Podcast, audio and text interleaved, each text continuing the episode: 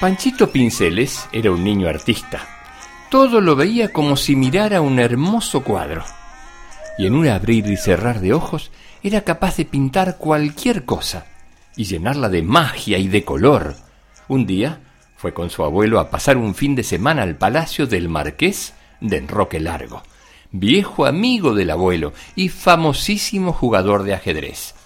Allí descubrió en el centro de un gran salón un precioso conjunto de ajedrez, totalmente tallado a mano, con su propia mesa de mármol, haciendo de tablero.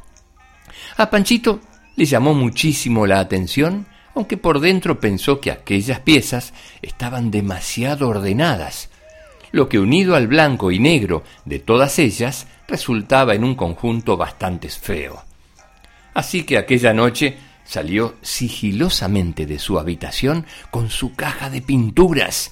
Se fue a la sala de ajedrez y se dedicó a darle colorido a todo eso, pintando cada figura de mil colores y dibujando un precioso cuadro sobre el tablero, esperando que con su arte le pudiera dar una gran sorpresa al marqués y a su abuelo. Pero a la mañana siguiente, cuando el marqués descubrió los miles de colores de las figuras, en lugar de alegrarse se disgustó muchísimo.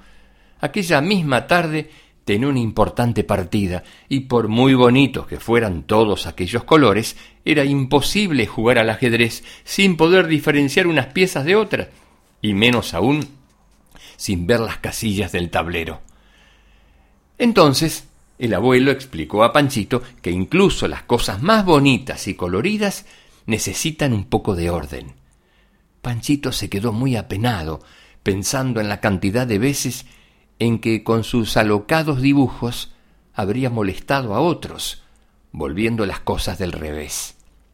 Pero Panchito Pinceles era un artista y no se rendía fácilmente, así que un rato después se presentó ante el abuelo y el marqués y les pidió permiso para arreglar el ajedrez. Sabiendo lo artista e ingenioso que era, decidieron darle una oportunidad. Y Panchito se encerró durante horas con sus pinturas. Cuando acabó, poco antes de la gran partida, llamó a ambos y les enseñó su trabajo. Era un ajedrez precioso.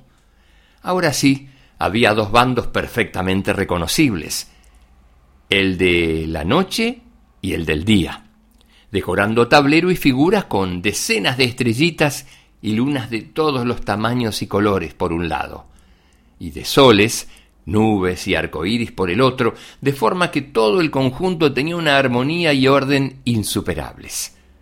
Panchito había comprendido que hacía falta un mínimo de orden, y supo hacerlo sin renunciar a los colores. Los dos mayores se miraron con una sonrisa.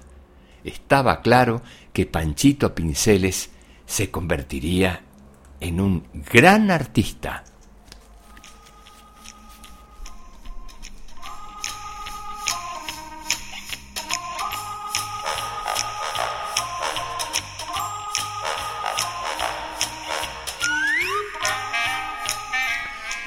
Si les gustó el cuento, avísenme y así les grabo otro. Chao, chao, chao, chao.